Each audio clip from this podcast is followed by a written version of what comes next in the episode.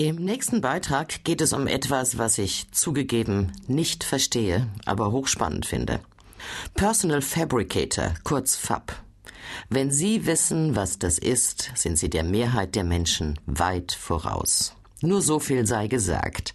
Es ist die Weiterentwicklung vom Personal Computer und soll, wenn es den Erfindern nachgeht, die Warenwelt revolutionieren.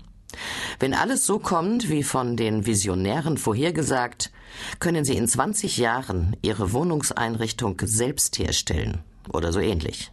Auf jeden Fall aber scheinen wir erst am Anfang einer sehr komplexen Entwicklung zu stehen. Mach's dir selbst. 3D-Drucker können heute bereits eine Menge Dinge produzieren, Henkeltassen, Autoersatzteile und künstliche Knochen zum Beispiel. Wir sind auf dem Weg zur Heimfabrik. Ein Text von Astrid Funk. Das Haus der Zukunft könnte etwas leer wirken, aber das täuscht. Auf Anhieb sichtbar sind nur ein Computer und ein 3D-Drucker. Alles andere ist die meiste Zeit in Bits gebannt.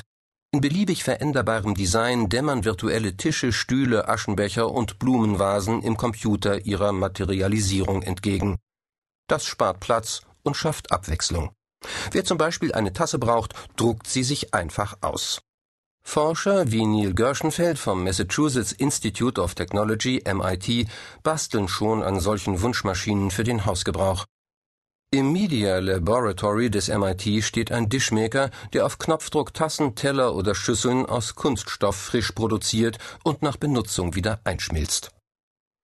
Ein programmierbarer Personal Fabricator wird in der Lage sein, alles herzustellen, sich selbst eingeschlossen schreibt Gerschenfeld in seinem 2005 erschienenen Buch Fab The Coming Revolution on Your Desktop.